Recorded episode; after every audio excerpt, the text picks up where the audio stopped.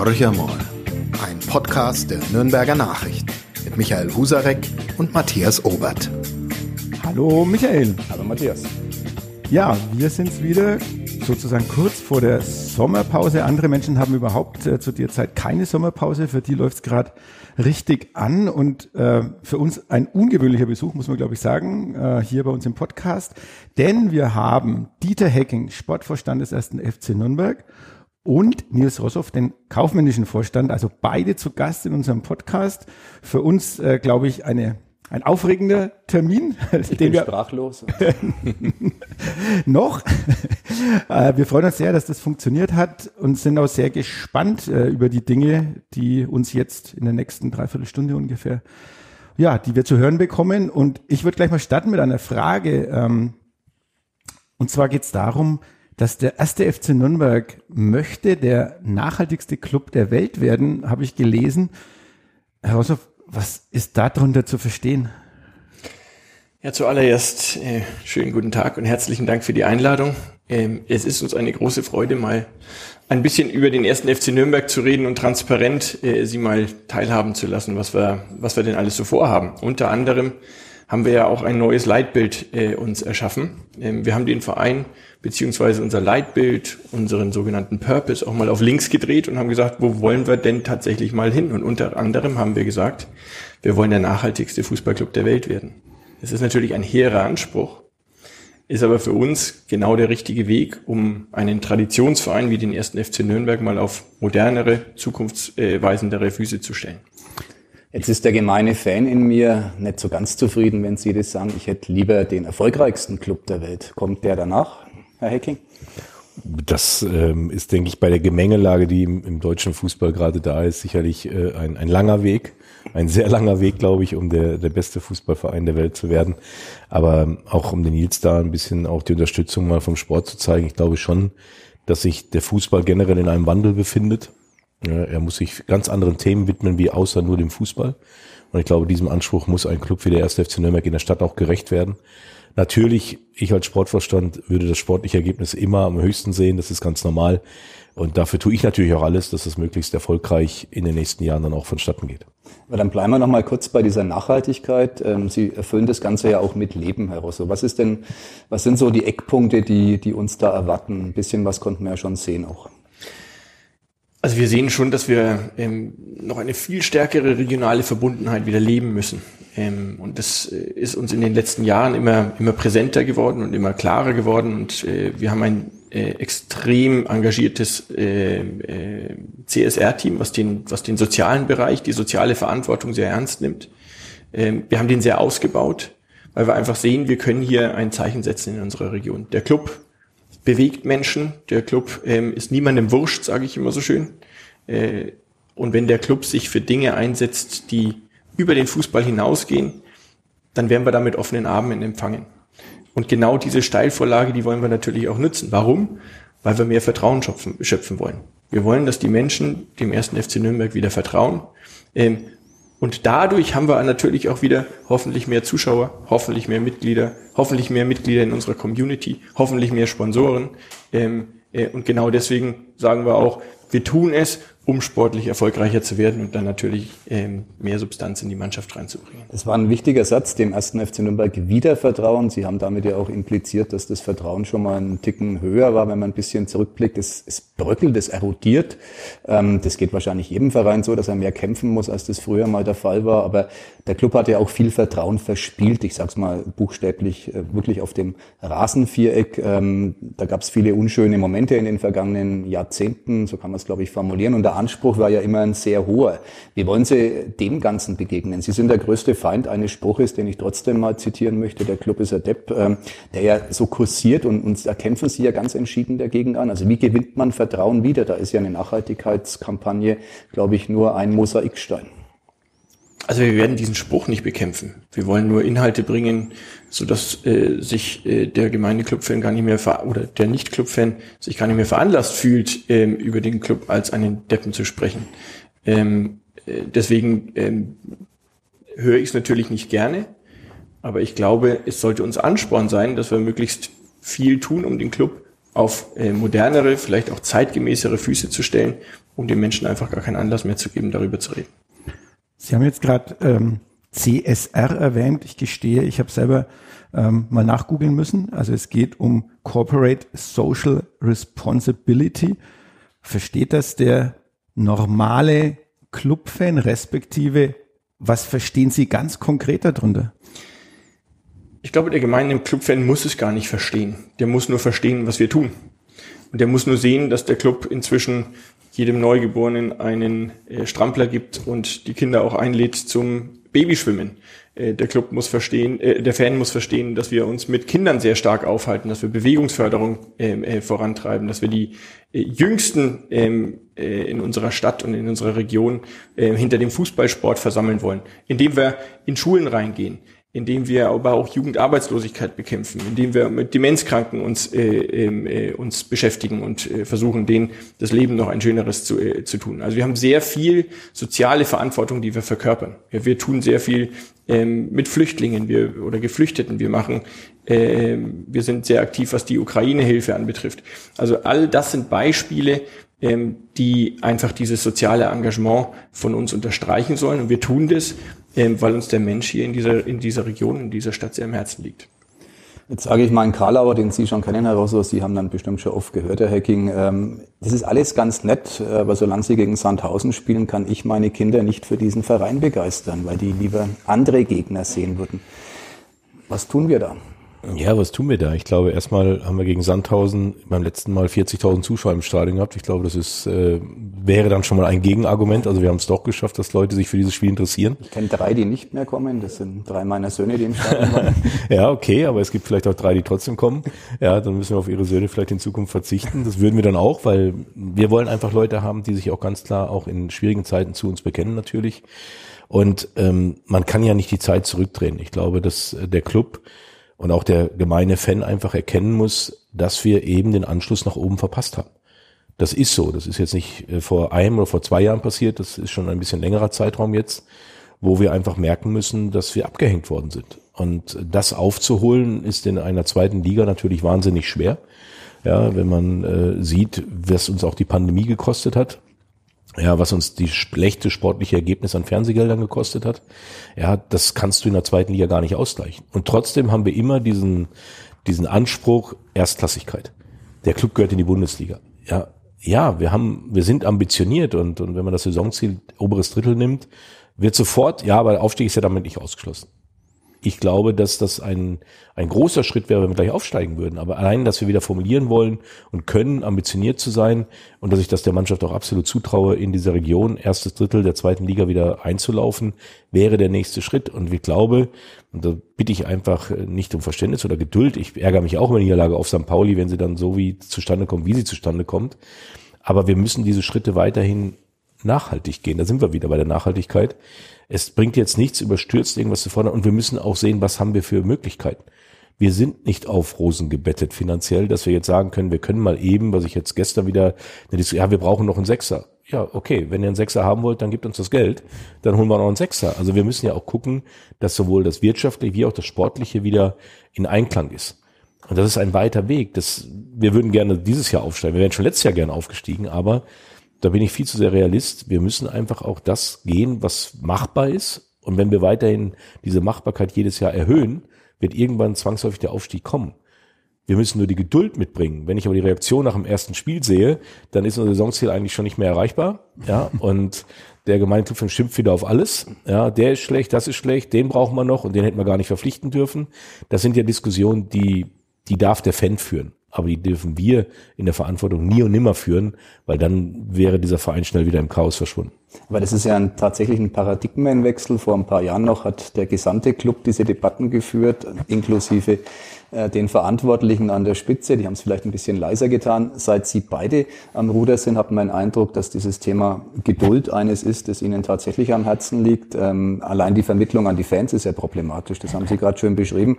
Ähm, ich bin auch ein Clubfan, ähm, nicht mehr und nicht weniger. Und natürlich stinkt mir das gewaltig, äh, wenn es gegen St. Pauli so losgeht. Und wenn jetzt mal jetzt mal den, äh, den Teufel an die Wand, wenn gegen Fürth verloren wird, äh, dann bin ich ungehalten als Fan. Jetzt sagen Sie, mein Gott, habt dich nicht so, irgendwann steigen wir schon auf. Aber Sie müssen ja diese Fanseele auch ansprechen. Also so die, dieser Anspruch erste Liga und diese sportliche Realität, da ist ja noch eine Kluft dazwischen. Ihr Job ist es ja, diese Kluft zu schließen. Genau, es ist diesen Spagat hinzukriegen. Einmal natürlich diese, diese Ambitionen der Fans und diese, diese Ungeduld zu schüren weil wir natürlich auch davon leben, dass wenn wir eine attraktive Mannschaft haben, dann haben wir mehr Dauerkarten verkauft, dann ist eine gewisse Aufbruchsstimmung zu spüren. Aber das ist dann eben auch so häufig mittlerweile, und das ist ja nicht nur ein Fußballphänomen, sondern ein gesellschaftliches Phänomen mittlerweile, dass sofort kritisiert wird, weil die Ungeduld ist einfach da. Wenn man jetzt in die Politik guckt, äh, guckt was wir da gerade für Themen haben, da sind wir auch alle ungeduldig. Ja, Pandemie wird schon wieder, oh, im November haben wir die nächste Pandemie, ja, alles wird wieder zurückgefahren, wir brauchen wieder die Maske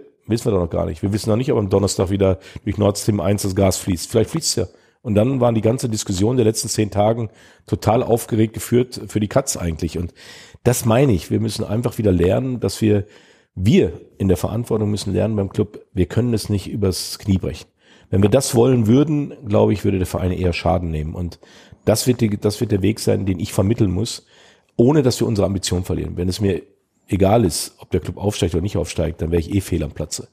Ja, aber ich kann auch nicht etwas herbeiführen, wo realistischerweise wir noch ein paar Schritte zu gehen haben, damit dieser Verein auch wirtschaftlich wieder uns die Möglichkeit überhaupt gibt. Wir haben einen Etat, äh, der ist nicht Spitzengruppe, der ist nicht Top 6.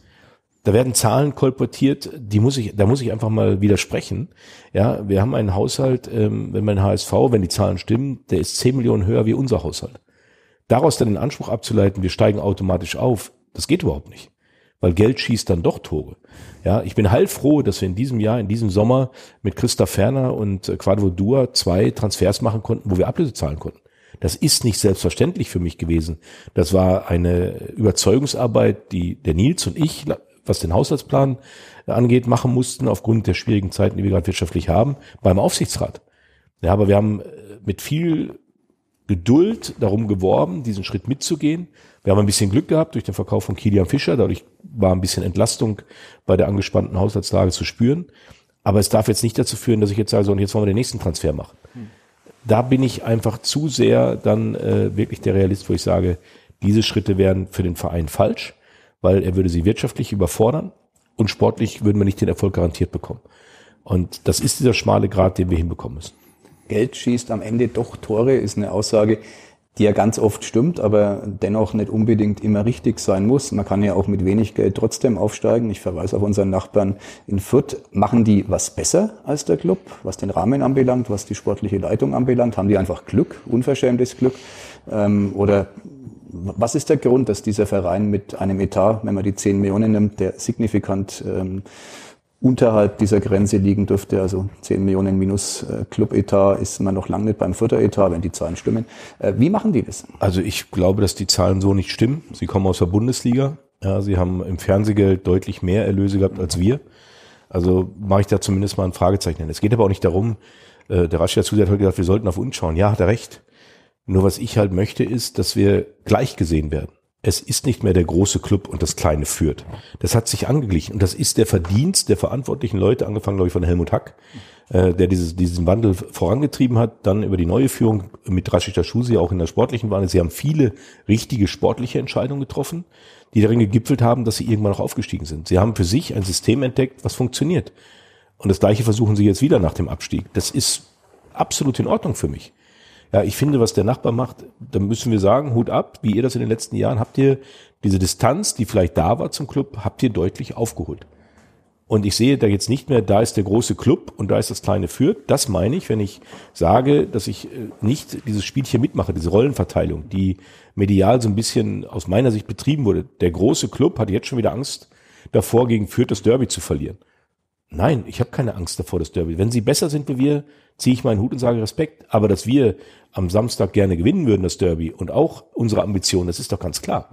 Nur ich möchte nicht mehr, dass da, da ist das kleine äh, führt, was so im Windschatten von, von Nürnberg äh, so ein bisschen ihre Arbeit gut macht. Und das betone ich nochmal, gut macht. Und da ist der große Club, wenn es bei dem schief läuft, die kriegen dann aber mal richtig. Ja, also da würde ich mir schon eine gewisse Chancengleichheit der medialen Seite wünschen. Das hat mit Fürth null zu tun. Und das ist so eine Rollenverteilung, da müssen wir auch einfach ehrlich sein diesen Kredit, diesen Vorsprung, den wir hatten, den hat der Club in den letzten Jahren verspielt. Und das ist einfach nur eine realistische Betrachtungsweise der Ausgangslage beider Vereine. Und deshalb freue ich mich aufs Derby, weil wir da können wir vielleicht ein bisschen wieder zu unseren Gunsten was zurechtrücken. Spannende Aussagen, die man in der Deutlichkeit, äh, ich zumindest so noch nie gehört habe von einem Clubverantwortlichen. Ich finde es auch sehr richtig, dass Sie das so sagen. Dann muss man ja diese Kluft wieder größer machen. Das muss doch Ihr Anspruch sein. Fürth hat aufgeholt, Herr Rosso, und Ihr Job ist es, den Rahmen so zu gestalten, dass der Club wieder davonziehen kann. Und vielleicht wiederum seinerseits äh, die Kluft zu Mainz, Freiburg, Union Berlin, könnte man jetzt endlos verlängern, zu Vereinen, die vor ein paar Jahren noch ähm, nicht so auf sich aufmerksam gemacht haben oder vor ein, zwei Jahrzehnten mindestens und jetzt deutlich vor dem Club stehen. Wie wollen Sie das machen? Was fehlt Ihnen, um diesen Rahmen so zu gestalten, wie er sein sollte? Also ich finde es da auch sehr wichtig, dass wir, dass wir auf uns schauen. Ja, natürlich sind wir in einem Wettbewerb, in einem sportlichen Wettbewerb, aber wir müssen uns erstmal darüber im Klaren sein, was können wir gut und was konnten wir in den letzten Jahren vielleicht nicht so gut. Und da haben wir doch relativ äh, klar gesehen, dass wir vor drei Jahren ähm, nicht reif waren für die erste Liga. Das, da waren wir Kanonenfutter, das muss man äh, so, so hart konstatieren. Warum waren wir Kanonenfutter? Weil wir die wirtschaftliche Solidität einfach nicht hatten, die andere Bundesligisten hatten, die vielleicht schon zehn Jahre in der Liga gespielt hatten, entsprechende TV-Erlöse hatten und so weiter. Wir hatten damals einen Umsatz von 73 Millionen Euro und wir haben äh, gegen Vereine gespielt, die ausschließlich über 100 Millionen Euro ähm, erwirtschaftet hatten dass dann von den 72 Millionen weniger in den Lizenzspieleretat kommt, als bei Vereinen, die 100 äh, Millionen und mehr äh, umsetzen, ist auch selbstverständlich. Deswegen gilt es für uns jetzt zu sagen, wie können wir denn wachsen? Wie kann der erste FC Nürnberg denn seine wirtschaftliche Solidität wieder erlangen? Und da haben wir uns eine Strategie erarbeitet, haben uns auch Pläne ähm, ähm äh, gemacht und haben uns auch ganz fokussiert mal ein paar Handlungsfelder rausgeholt. Eins hat man jetzt äh, in der Presse, glaube ich, äh, sehr gut begleitet. Das ist die, der Gang in die Eigenvermarktung wo wir, wo wir jetzt sagen können, zum Stichtag 1. Juli hatten wir schon mehr Substanz oder mehr ähm, Sponsoring-Erlöse, als wir es in der gesamten letzten Saison erreicht hatten. Also da haben wir ein neues Team am Start, was richtig Gas gibt. bei, der, bei der Eigenvermarktung, wenn ich da einhaken darf, war ja eigentlich Ihr Plan, dass Sie eine GmbH bekommen. Wir sind aber bei der Jahreshauptversammlung im letzten Oktober knappe Entscheidung, aber das ist ja auch einfach in so einem Mitgliederverein, äh, kommt das halt vor, ist Ihnen ja diese Entscheidung verweigert worden. Also Sie haben zwar die Eigenvermarktung, aber Sie haben eigentlich nicht die Strukturen, um ähm, aus Ihrer Sicht zumindest vernünftig arbeiten zu können. Wollen Sie das nochmal anpacken, das Thema? Sicherlich. Das wollen wir wieder anpacken und da waren wir wahrscheinlich auch nicht gut genug, was die Kommunikation anbetrifft. Ähm, da wurde das eine mit dem anderen äh, vermischt und wir wollen ganz klar ähm, äh, nach wie vor diese GmbH gründen, weil die dem Verein gut tut. Und da komme ich wieder aufs Vertrauen. Vertraut man dem ersten FC Nürnberg, dass er die richtigen Schritte macht, oder ist dann latentes Misstrauen da, ähm, dass man ja leise irgendwas ausgliedert oder sonstiges? Nein, wir wollen uns so gut wie möglich vermarkten. Und das muss jedes Mitglied verstehen, weil wir müssen wachsen. Wir sind noch lange nicht ausvermarktet, wie es so schön heißt. Ja, Im Vergleich zu anderen Bundesligisten, aber auch Zweitligisten haben wir bei weitem nicht das Volumen erreicht, was die was die Vermarktung anbetrifft und was unser Potenzial anbetrifft. Können Sie da mal ein Beispiel nennen? Also ist das zum Beispiel jetzt, Sie haben einen Trikotsponsor, mit dem Sie gut zusammenarbeiten. Kriegen da andere Vereine mehr Geld oder geht es Ihnen mehr um die Masse der Sponsoren? Also Sie könnten noch mehr andere, kleinere brauchen. Also was die größeren Sponsoren anbetrifft, sind wir gut aufgestellt. Ähm, was wir brauchen, sind mehr kleinere Sponsoren, die sich zum, äh, zum Club bekennen. Und was wir natürlich auch brauchen, und da kommen wir schon wieder zum nächsten Thema, ähm, das sind wie die VIP-Plätze, die Business Seats, die berühmten, äh, die wir leider nicht so verkaufen können, wie wir sie verkaufen wollten, weil wir einfach nicht die Kapazität in dem Stadion haben. Da haben wir 1100 zur Verfügung. Damit stehen wir auf Platz 17 der zweiten Liga, was die Kapazität an VIP-Plätzen anbetrifft. Nur noch gefolgt vom SV Sandhausen. Also so viel zu unseren Ansprüchen. Ja, wenn ich den Anspruch habe, oben mitzuspielen, dann muss ich auch die entsprechenden Erlösmöglichkeiten haben. Und da ist natürlich ein ganz wichtiges nächstes Thema das Stadion. Das werden wir nicht von heute auf morgen bauen, und wir sind in der Konstellation, wo wir äh, einen Eigentümer mit der Stadt Nürnberg haben, die auch uns unterstützen oder sich selbst äh, äh, zum Ziel gesetzt hat. Da muss was passieren mit dem Stadion, weil sie auch sehen, Mensch, die Instandhaltung dieses äh, altehrwürdigen Max-Morlock-Stadions, ähm, äh, die, die, die wird immer aufwendiger. Und das Stadion wird ja nicht besser in seiner Substanz. Und wir als erste FC Nürnberg, als Hauptmieter sagen, wir brauchen da was Neues. Aber da mal Hand aufs Herz zu Hacking, Sie sehen aus wie Mitte 40, sind Anfang 50 und wollen vielleicht irgendwann mit 60 in den Ruhestand gehen. Sie werden das doch nie mehr erleben, dass der Club ein neues Stadion hat. Also wenn das die Voraussetzung ist, um sportlich aufzusteigen, dann sind Sie doch auf Ewigkeiten der Sportvorstand eines Zweitligisten. Also erstmal danke für die Blumen. ich werde bald 58, also dann habe ich mich wirklich gut gehalten. Ähm, ja, aber es geht ja jetzt erstmal darum, diese Schritte zu gehen. Ja, und wenn ich dann äh, in der zweiten Liga unterwegs bin und sehe, dass in Karlsruhe ein neues Stadion steht, in Darmstadt kommt ein neues Stadion, andere Vereine haben in den vergangenen Jahren neue Stadien bekommen, dann denke ich, wieso ist das in Nürnberg nicht möglich? Das ist so meine erste Reaktion. Und wie geil wäre es, in einem reinen Fußballstadion zu spielen, wo du einfach eine ganz andere Atmosphäre erzeugst, auch gerade bei unserer Fanschar, die ja dann auch nicht äh, weniger kommen würde. Ich glaube, dass auch für sie ein neues Stadion nochmal so ein Impuls wäre, wo wir dann auch nach außen gehen können, wo sich auch alle hinter vereinen können, hinter so einem neuen Stadionprojekt. Ich glaube, das ist schon eine riesen Herausforderung. Und inwieweit ich das erlebe oder nicht erlebe, das wissen wir ja nicht. Kann ich, ich weiß nicht, was morgen ist. Aber mein Ziel ist es trotzdem, diesen Weg, so lange wie es geht, so zu begleiten, dass der Club am Ende davon profitieren wird. Und das ist immer mein Anliegen. Es geht nicht um mich, es geht nicht um Nils Rosso, es geht nicht um den Robert Klaus. Es geht darum, glaube ich, und so verstehe ich meine Aufgabe als Vorstand, dass wir diesem Club wieder diesen Respekt entgegenbringen, den er verdient. Da ist die Tradition, vor der ich den Hut ziehe, aber da gilt es auch, die Zukunft zu gestalten. Und da bin ich eben immer in so einem Zwiespalt, wo ich dann auch Diskussionen führe. Heute Morgen war ich im Schwimmbad, im Clubbad. Da kam der Bademeister dann zu mir, treten Sie mal der Mannschaft den Arsch, das geht doch gar nicht, was die da machen. Ja, und dann wollen sie noch aufsteigen, das wird doch eh nix. So. Und das begegnet dir dann morgens um 8 Uhr. Ja, wo du dann denkst, wunderbar, der Morgen hat begonnen, die Woche fängt gut an. Ja. Und ich sehe meine Aufgabe darin, dieses, unter anderem dieses Projekt, das Stadion, mit meinen Möglichkeiten, die ich habe, so zu begleiten, dass jeder erstmal weiß, dass wir da nicht irgendwas bauen wollen, um uns einen Gefallen zu tun, sondern wir wollen ja auch dieses Stadionprojekt so gestalten, dass 365 Tage im Jahr da was passiert. Sei es andere Veranstaltungen, sei es, dass wir versuchen, einen, einen Campus zu bilden, wo Medizinforschung vielleicht noch Anbindung findet, ja, wo der Sport seine Anbindung findet. Und wenn wir das alles unter einen Hut bringen könnten, das ist wieder so etwas hohe Ziele, aber ich glaube, wir dürfen ambitioniert sein. Wie viel von diesen Ambitionen wir am Ende des Tages umsetzen, aber wenn wir keine Ambitionen auch in so einem Stadionprojekt haben, dann wird es wieder eine Mogelpackung und dann ärgert man sich am Ende wieder. Wir müssen schon versuchen, das bestmögliche Ergebnis zu erzielen in allen Bereichen und da zähle ich das Stadion auch dazu. Und äh, ich bin froh, dass die Stadt sagt, wir verwehren uns dagegen nicht. Wir sind da schon bei euch, wir würden das auch gern wollen. Äh, wir haben mal wie ihr auch kein Geld, also müssen wir jetzt gemeinsam versuchen, wo bekommen wir die Möglichkeit her, das zu finanzieren wie sind die Ideen und jetzt haben wir erstmal die Machbarkeitsstudie, von der wir uns natürlich auch versprechen, was kriegen wir da für Anhaltspunkte, was ist notwendig, was ist weniger notwendig. Und äh, deshalb glaube ich schon, dass ich, ob ich das dann erleben werde, das neue Stadion, weiß ich nicht. Der Ansporn ist auf jeden Fall da, dass ich einmal dieses neue Stadion auch sehe. Ja. Aber am Ende des Tages, ähm, glaube ich, geht es erstmal darum, dieses Ding jetzt mal ins Laufen zu bringen und dass wir wirklich auch für die Stadt Nürnberg, man sieht, wenn man an das neue Opernhaus denkt, auch da haben sie sich hinter äh, verstanden, die, die Bürger der Stadt Nürnberg und sagen, hey, das brauchen wir in Nürnberg. Und ich glaube, dass auch der Nicht-Fußballfan sagt, es wäre schon schön, auch vielleicht ein neues Stadion äh, für den ersten FC Nürnberg zu haben in erster Linie, aber eben auch für andere Veranstaltungen eine Örtlichkeit zu finden, wo wir dann auch Weltstars unter anderem aus der Showbranche auch nach Nürnberg holen können. Hand auf Satz, Herr Rosso. Opernhaus eröffnet 2035, das neu sanierte. So ist die Vision der Stadt. Vorher eröffnet das neue Stadion oder hinterher? Ganz klare Zielsetzung vorher. Ähm, da sind wir, da sind wir mit der Stadt Nürnberg auch sehr, sehr klar. Äh, der Christian Vogel, der Bürgermeister, hat äh, gesagt, sein Ziel ist es in 2029 zu eröffnen. Dieses ambitionierte Ziel, das wollen wir teilen äh, und darauf wollen wir hinarbeiten. Da müssen wir jetzt allerdings uns die entsprechenden Zwischenziele setzen und müssen uns einen größeren Takt vorgeben. Wenn ich es nicht übersehen habe, dann läuft aber der Vertrag vom Dieter Hacking bis 2023. War das jetzt die Ansage auch, dass Sie auf jeden Fall länger beim ersten FC Nürnberg tätig sein werden? Bis zum also wahrscheinlich bis, wenn ich keinen Rechenfehler mache.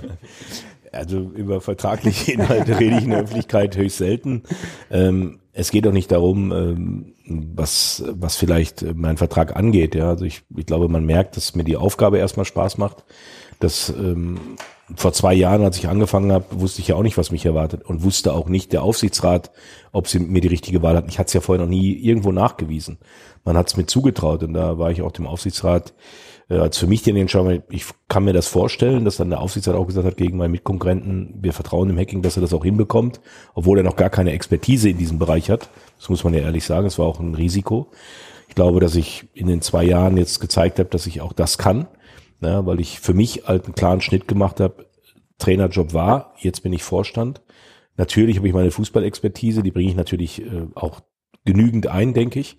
Aber die anderen Themen bereichern mich als Mensch. Ja, das ist das, was ich mitnehme. Erstmal, dass ich für mich praktisch wie so eine Ausbildung gehabt habe, jetzt zwei Jahre, wo ich Themenfelder bearbeitet habe.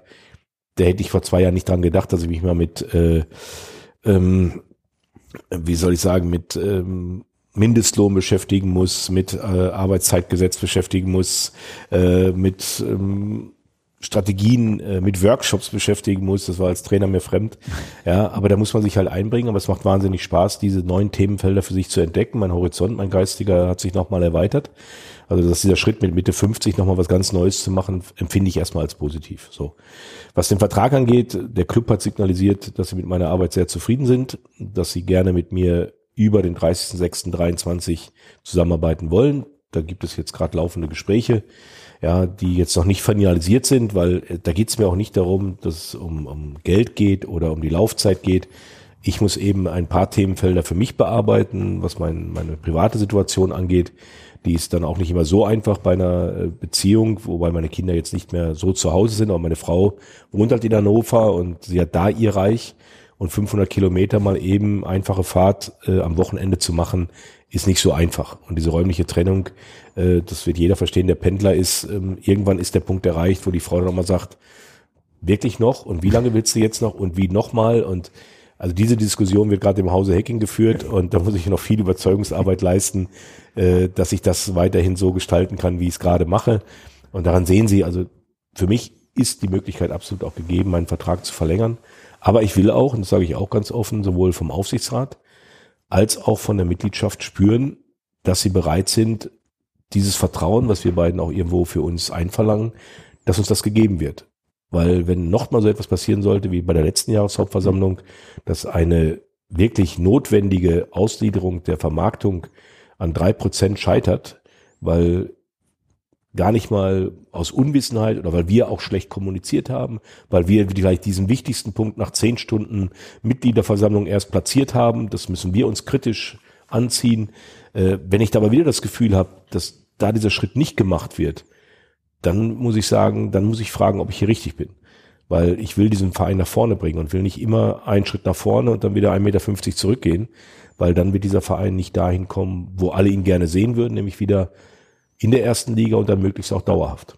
Das ist ein total spannender Aspekt. Das ist im, im Grunde, was Sie so beschreiben anhand dieses Beispiels, ist ja auch wieder ein Spagat, den es zu meistern gilt zwischen den Hardcore-Fans, ich nenne es mal so, Ultras und alle anderen Gruppierungen, Banda di Amici, wie auch immer die sich nennen, die ja ein völlig anderes Verständnis von einem ähm, Fußball haben, als das, das sie haben müssen als Vorstände dieses Vereins. Äh, da gibt es einen Dissens und Dissens tritt unter anderem auf solchen Versammlungen auf. Da ist eben die Vereinsstruktur die, die ihnen in dem Fall nicht zu Pass kam. Herr Rosso, wie, wie wollen Sie das Ganze meistern? Sie haben von Kommunikation gesprochen, haben Sie gerade auch gesagt, der Hacking, aber meine Erfahrung, ähm, die mediale, wenn wir versuchen, Kontakte zu knüpfen und zu kommunizieren, uns gelingt's nicht, Ihnen gelingt sicherlich besser als uns, aber Sie müssen da ja Überzeugungsarbeit leisten bei Menschen, die eine völlig andere Vision von dem Profifußball haben. Naja, es ist manchmal gar nicht so unterschiedlich, weil letzten Endes eint uns eins, wir wollen unseren Verein siegen sehen. Und wir wollen natürlich sehen, dass unser, ähm, dass unser Verein auch ähm, äh, vielleicht auch eine gesellschaftliche Verantwortung übernimmt. Auch da gibt es eine ganz große Schnittmenge mit äh, jeglichen, jeglichen Gruppierungen.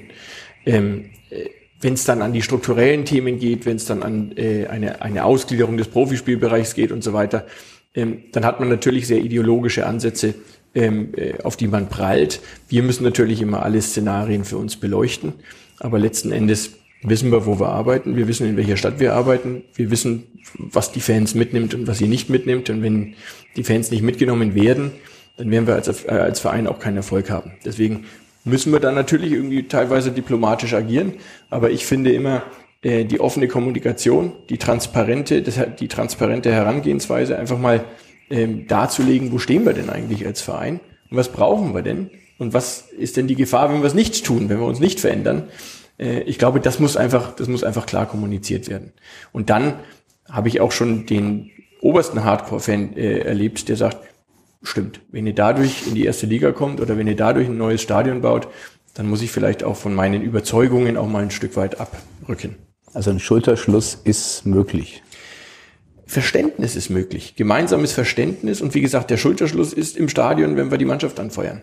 Ja, da, da, da, da sind die VIP-Kunden genauso wie die, äh, wie die Hardcore-Fans in der ersten, äh, in, in, in, in, der, in der Nordkurve ähm, hinter diesem Verein. Und jeder will den Verein siegen sehen. Und dass der Verein aus Selbstverständnis nicht einfach so gewinnt, wenn wir alles so tun, wie wir es in der Vergangenheit schon getan haben. Das ist, glaube ich, jetzt äh, auch dem Letzten äh, bewusst geworden.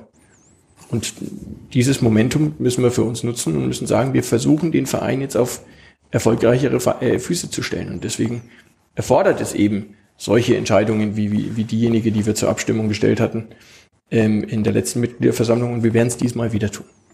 Sie haben ja in den letzten Jahren auch maßgebliche Schritte an der Führungsspitze unternommen, um den Verein breiter aufzustellen, nenne ich das mal. Wir haben einen äh, Sportvorstand. Es wurde mit äh, Olaf Rebe noch ein Sportdirektor dazugeholt. Da gab es ja auch zumindest bei dem einen oder anderen Irritationen. Braucht es das äh, überhaupt? Ähm, klar, kaufmännischer Vorstand ist notwendig, wenn es ums Geld geht, keine Frage. Und jetzt ist noch Stefan Heim dazugekommen, also Leiter der Stabstelle Stadionentwicklung, äh, wie das heißt, also auch ganz klare Zuspitzung, wo wollen wir hin? Und mit Katharina Fritsch haben sie jemanden für die Unternehmenskommunikation und äh, eben dieses CSR-Management. Können Sie zwei, drei Sätze sagen, wie dieses Zusammenspiel denn funktioniert? Ähm, weil es sind ja sicherlich auch sehr unterschiedliche Charaktere, die da aufeinandertreffen. Also zuallererst ähm, müssen wir schon auch für uns erkennen, dass der Club eine, eine stark etablierte Silo-Kultur hatte. Das heißt, diese, diese crossfunktionale Zusammenarbeit, die hat nicht so wirklich stattgefunden. Und dass wir den Stefan Heim jetzt für uns gewinnen konnten, das war für uns ein absoluter Glücksfall. Das ist ähm, äh, ein, ein mit äh, allen Wassern gewaschener, ähm, äh, ich sage jetzt mal Immobilienentwickler im Profisportbereich, ähm, mit dem ich schon ein bisschen länger im Austausch war äh, und wo ich gesehen habe, mit dem Stefan Heim können wir dieses Megaprojekt, das ist ein Megaprojekt, nichts anderes, Stadion, mit dem können wir das angehen. Und da können wir nach innen wie nach außen signalisieren, dass es dem Club wirklich ernst gemeint ist mit dem Stadion. Darüber hinaus haben wir mit dem neuen Vermarktungsleiter, dem Dirk Schlünz, eine tolle Expertise reingeholt. Der war der Vermarktungsleiter beim FC St. Pauli und äh, öffnet uns die Augen Tag ein, Tag aus. Was hat denn der Club immer so gemacht, weil er es schon immer so gemacht hat und was könnte man denn eigentlich tun? Äh, und dass wir mit der Katharina Fritsch jetzt jemanden haben, die ähm, sich nicht nur um das Thema Unternehmenskommunikation kümmert, sondern viel mehr um äh, eine neue Abteilung, die nennen wir, Entschuldigung für das Englisch, Community und Membership. Ähm, das ist wahrscheinlich auch eine Innovation, die es in keinem anderen Verein gibt. Was wollten wir nämlich erreichen? Wir wollten erreichen, dass diejenigen, die in eine Mehrleistung gehen, um näher am Club zu sein, die Mitglieder, die Dauerkarteninhaber, die Fanclub-Mitglieder, die CSR-Mitglieder, die wir auf unser Club.de schon haben, dass all diejenigen mit der bestmöglichen Kommunikation ausgestattet werden. Die müssen sich richtig fühlen, als wären sie Teil dieser Clubfamilie, die man immer so schön äh, bemüht. Und da haben wir meiner Ansicht nach noch nicht genug dafür getan, dass wir Menschen dazu bewegen, da nochmal in eine Mehrleistung zu gehen, um noch näher am ersten FC Nürnberg zu sein. Und wenn wir diejenigen dann so ähm, ähm, äh, angehen, dass wir sagen, es ist nicht nur ein Spieltag, es gibt nicht nur einen Spieltag, sondern wir hatten 300 Aktionen im vergangenen Jahr, die der erste FC Nürnberg tut, um Menschen zusammenbringen, um Menschen zusammenzubringen, um den Club und das Leben besser zu machen. Das haben wir uns in unserem Leitbild vorgenommen. Dann wird es schon authentisch. Dann schauen wir uns mal den aktuellen Stand dieser Arbeiten an, Herr. Wie viele Zuschauer kommen denn am Samstag zum Derby gegen Fürth? Also das gehe ich mal von aus, dass es ausverkauft sein wird. Weil ich glaube, Derby, egal wann du spielst, äh, sollte immer ausverkauft sein. Ja, und ähm, ich glaube auch, doch mal zum Olaf Rebber auch zu kommen, warum Sportdirektor. Ich glaube, dass ich einfach gemerkt habe, relativ schnell gemerkt habe, dass du natürlich, wenn du den, die Arbeit eines Sportdirektors machst, dann hängst du nur am Telefon dann hast du keinen Kopf für was anderes. Ich verstehe bei Vorstandsarbeit übergeordnet. Das heißt, ich muss die sportlichen Themen strategisch vorbereiten. Ich muss da die Idee haben, wie will ich meinen Nachwuchs organisiert haben mit dem Michael Wiesinger zusammen. Ich muss die Idee haben, wie soll eine Transferpolitik aussehen, wenn unser Budget eben so ist, wie es ist. Ich muss eine Strategie entwickeln, in welchem Stadion wollen wir spielen. Ja, das sind meine Themen im Moment. Weniger das Tagesgeschäft. Natürlich spreche ich mit dem Robert Klaus fast täglich spreche mit dem Olaf äh, Rebbe täglich über äh, tagesgeschäftliche Aktualität. Aber ich weiß, Äh, wenn wir hier sitzen, ist der Olaf Rebber am Telefon und ist irgendwo unterwegs und versucht einen Abgang oder einen Zugang irgendwo zu gestalten für uns. Ja, und ich weiß, dass es da gut aufgehoben ist. Und ich glaube, das ist das Wichtigste, dass wir wegkommen von einem Zwei-Mann-Betrieb, Rosso Hacking, die alles bestimmen, sondern wir müssen uns da mehr Expertise dazu und das ist uns hoffentlich gelungen. Letztendlich wird man danach auch abgerechnet irgendwann und sagt, oh, was habt ihr denn jetzt gekonnt? Okay, Vermarktung äh, plus 20 Prozent. Haken dran, ist gut. Stadionprojekt äh, gescheitert, nicht gut. Äh, Aufstieg äh, in zehn Jahren immer noch nicht absehbar, auch nicht gut. Und Community Membership, äh, 30.000 mehr Mitglieder, gut. Ja, das ist ja dann immer die einfache Rechnung. Aber es geht ja darum, dass wir eben auch da eine Reibung erzeugen wollen. Dass wir auch mal einen Spiegel bekommen. Ja, hey, wo wollt ihr eigentlich hin? Ist das überhaupt machbar? Und ich glaube, da ist diese etwas breitere Aufstellung auf dieser Ebene für uns beide auch sehr, sehr eminent, äh, eminent wichtig geworden, dass wir einfach Leute um uns haben, die erstmal ambitioniert sind, die motiviert sind, ja, die eine klare Idee haben von dem, was sie mit uns vorhaben. Und dann aber auch in dieser Kommunikation, wir haben heute Mittag wieder ein Meeting mit allen fünf Personen, ähm, wo wir dann wieder besprechen werden, hey, was läuft denn gerade gut, wie weit sind wir denn, was macht der Trikotverkauf, wie sieht es beim Sponsoring aus, was machen die Dauerkarten. Das sind im Moment kleine Schritte und der Denitz hat es gerade gesagt, gerade was äh, Mitglieder, Fans angeht, zweieinhalb Jahre Pandemie, keiner wusste so wirklich, kommen die Fans eigentlich zurück ins Stadion, ist noch die Motivation da und da ist viel kaputt gegangen. Ja, das merkt man, wir hatten Fanbeiratssitzung, äh, was unsere Fanclubs angeht. Äh, wir haben immer noch eine stattliche Zahl von Fanclubs, aber Nachwuchssorgen ohne Ende. Wer, wer übernimmt Verantwortung? Wer übernimmt die, die Vorstandschaft in einem Fanclub? Wie ist es mit der An- und Abfahrt geregelt? Was ist mit unseren Tickets? Ja, das sind Themen, die wir nach wie vor äh, wirklich bearbeiten müssen, um die Zufriedenheit der Fans wiederherzustellen. Auch wieder Vertrauensfrage. Ja, da sind viele Sachen einfach liegen geblieben wo der Fan sich nicht abgeholt gefühlt hat. Informationsfluss durch die Pandemie gleich null. Der Verein hat auf, ja, müssen wir gerade nicht, sind ja gerade nicht da, brauchen wir jetzt nicht so Wert drauf legen. Nee. Und jetzt merken wir doch, wir hätten viel mehr Wert drauf legen müssen. Und das sind diese Dinge, die wir aber alleine nicht schaffen können. Also wenn wir beiden sagen, so jetzt nehmen wir uns mal die Fans vor, das ist ein Aufgabengebiet, das ist ein Fulltime-Job. Ja, wir müssen nur den Finger in die Wunde legen, das müssen wir besser machen. Und dann müssen wir dann gucken, wie kriegen wir es hin? Und das sind so Dinge, die ich glaube, die müssen wir gehen und das ist der Ist-Zustand gerade.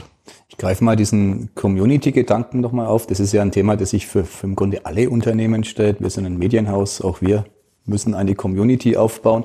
Wir tun das mal erfolgreicher, mal weniger erfolgreich, machen auch viele Fehler.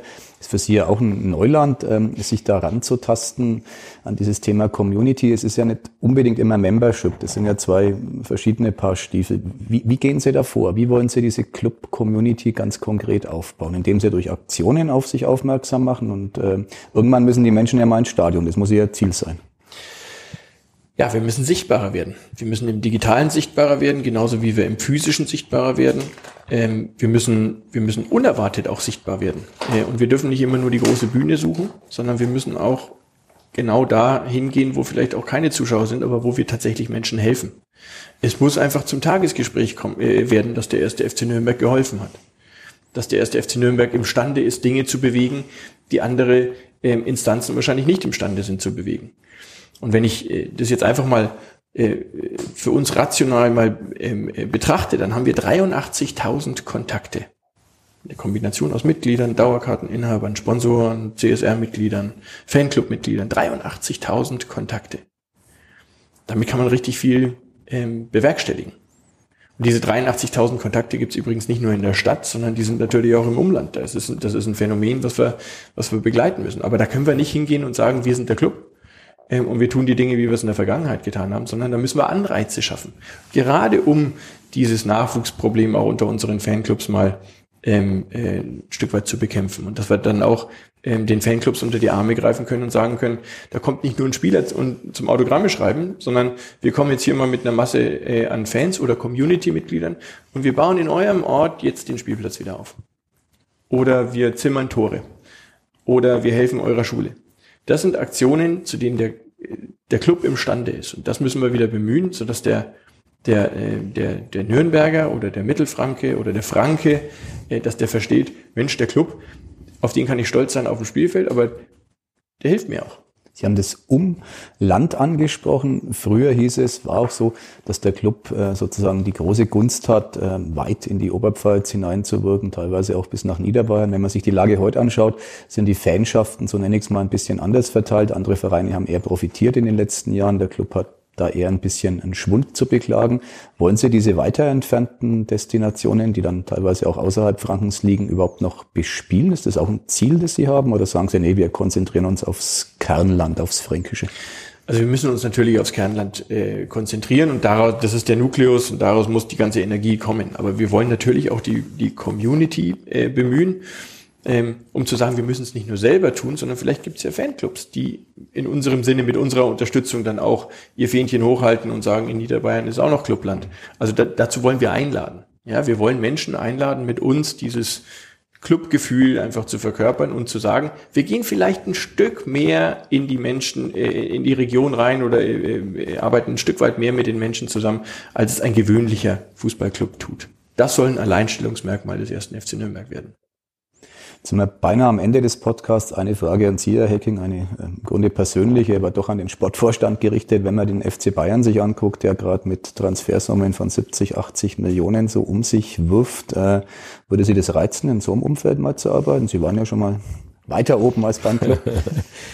Also erstmal, das ist nicht, weil ich es sagen muss. Ich glaube, man kann von der Leistung vom FC Bayern nur den Hut ziehen ja, was die, was sie da in den letzten fünf Jahrzehnten mit diesem Verein geschaffen haben, ist, glaube ich, der einzige Verein in Deutschland, der europäisch überhaupt noch mithalten kann gegen die Phalanx der Engländer, der Spanier, weil wir eben auch, äh, was den Geldzufluss von außen angeht, in die Bundesliga deutlich hinten dran sind.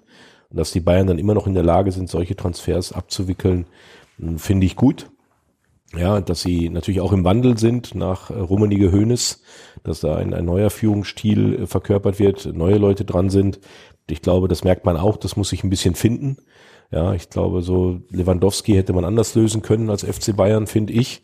Ja, äh, so ein Spieler, der in den letzten, glaube acht Jahren herausragend war für die Bayern, der nicht unerheblichen Anteil an den Meisterschaften hatte, ähm, glaube ich, hätte man anders handeln können in der Öffentlichkeit. Das war nur meine persönliche Meinung. Das steht mir normalerweise auch nicht zu. Aber wenn man mich über den FC Bayern fragt, habe ich natürlich auch eine Meinung dazu. Trotzdem wünsche ich mir natürlich für den Wettbewerb auch in Bezug auf äh, Fernsehgelder, dass der Wettbewerb wieder interessanter wird, dass die anderen Vereine, die wie jedes Jahr ambitioniert sind, Leipzig, Dortmund, Leverkusen, ja, vielleicht für die eine oder andere Überraschungsmannschaft, äh, finde ich einfach für die für den deutschen Fußball enorm wichtig. Ich fand es überragend, wie Eintracht Frankfurt uns in Europa League präsentiert hat oder repräsentiert hat. Nicht nur, weil das sportliche Ergebnis da war, sondern hat man auch gesehen, wir sagen immer so schön, 2016 war, glaube ich, das Relegationsspiel gegen Frankfurt. Da waren sie mit uns auf Augenhöhe. Und äh, sechs Jahre später ist dieser Verein uns aber sowas von enteilt. Hat Titel geholt in der Zwischenzeit, Pokalsieger geworden, Europacup-Sieger geworden, Mitgliederzahl über 100.000. Ja, äh, also man sieht, es ist durchaus möglich, einen äh, nicht dahinsiechenden Fußballverein will ich, ist vielleicht zu viel, aber einen Verein, der vielleicht momentan noch so ein bisschen die Orientierung fehlt, wie kommen wir dahin, dass man sich durchaus Gedanken machen muss, das geht. Oder man hat da ein sehr positives Beispiel mit Eintracht Frankfurt, dass das geht und ob wir das hinbekommen, ist spannend, das werden wir irgendwann beantworten. Ja, wir haben es hinbekommen oder nicht, aber zumindest ist das für mich so ein, ein Ziel, wo ich sage, da steckt meine Motivation drin, sowas hier in Nürnberg vielleicht dann doch auch bewegen zu können.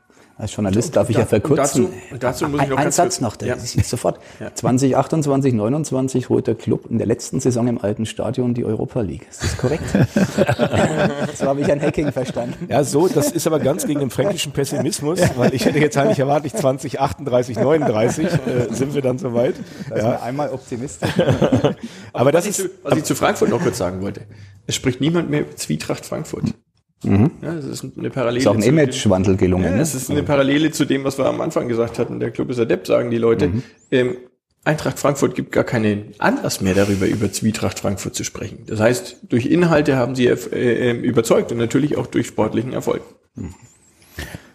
Tja, jetzt wären wir fast am Ende.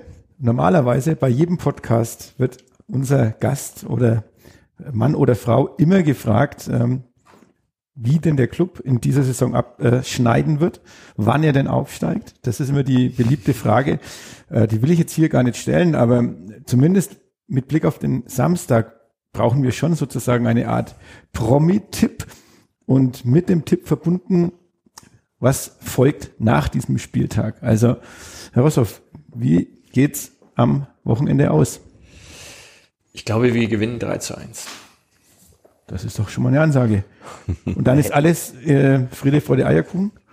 Nein, das war ein weiterer Schritt in unserer, äh, auf unserem langen Weg.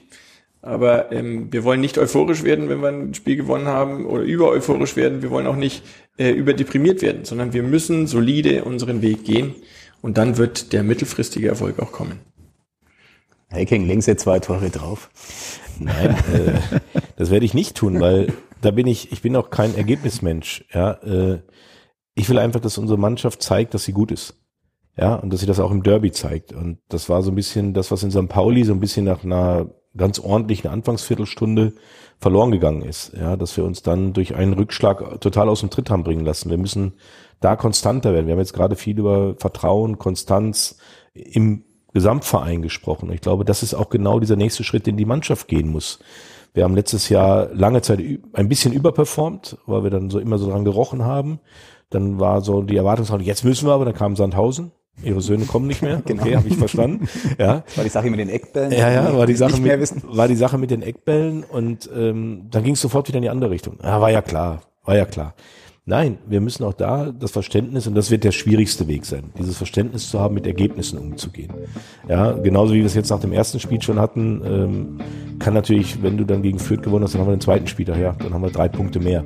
Dann ist noch gar nichts erreicht. Dann sind wir noch weit weg von oberstes Drittel. Ja, und was danach kommt, ich habe am Sonntag einen Jux-Triathlon zu bestreiten und würde den gerne schon als Derby-Sieger bestreiten. Das ist doch mal ein Wort. Und nachdem Sie gerade den fränkischen Pessimisten in mir herausgekitzelt haben, äh, man kann ausschließen, Herr Hecking, da hätte ich gerne noch eine Antwort von Ihnen, dass Sie am Montag nach der Derby-Pleite, die es hoffentlich nicht gibt, das Training beim Club übernehmen. Das kann ich zu 100 Prozent ausschließen. Wunderbar. Dann sind wir am Ende. Vielen, vielen Dank für die Zeit, ähm, die Sie uns geopfert haben. Und ähm, es wird sicherlich nicht der letzte Podcast sein, ähm, entweder mit Ihnen oder mit anderen Verantwortlichen vom Club. Spannende Zeiten. Und ähm, den Podcast müssen wir jetzt bis 2029, glaube ich, äh, fortsetzen, damit dann wir zumindest bei der Stadioneinweihung in irgendeiner Form dabei sind. Vielen Dank nochmal. Herzlichen Dank. Danke auch. Mehr bei uns im Netz auf nordbayern.de